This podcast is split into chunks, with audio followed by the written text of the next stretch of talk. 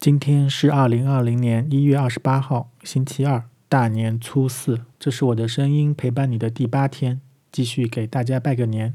昨天没有推送，为科比布莱恩特默哀。祸不单行，噩耗频传。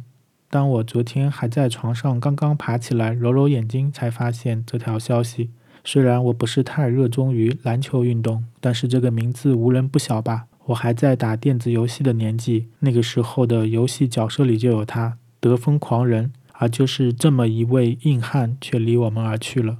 更别提同期的还有他的女儿以及同学等人。不幸和明天真的不知道哪个先到来。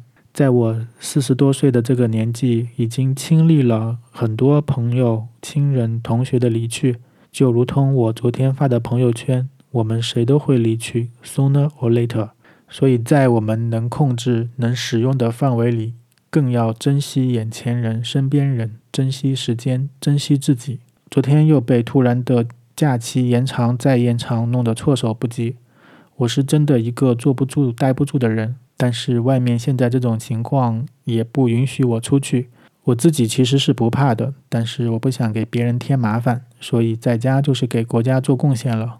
于是待着待着，人都快傻掉了。起床是越来越晚，三餐并做两餐吃，这样很快前面的健身效果就要付之东流了。所以今天无论如何都要把这条音频日记更新上去。明天开始回归正轨，不能颓废。牛顿就是在剑桥学院的时候遭遇了伦敦大瘟疫，买不到口罩的他只能自行回家隔离，亲戚也不走，聚会也不参加。就在这段清静的时间里，让他有机会思考很多的科学问题。这是网上的段子啊，真实性有待考验。但是现在我们对武汉的疫情也不能做什么，所以在家深造一下自己也是很好的选择。好了，这里是一起去玩音频日记，订阅可以第一时间获得更新提醒。我们下期见。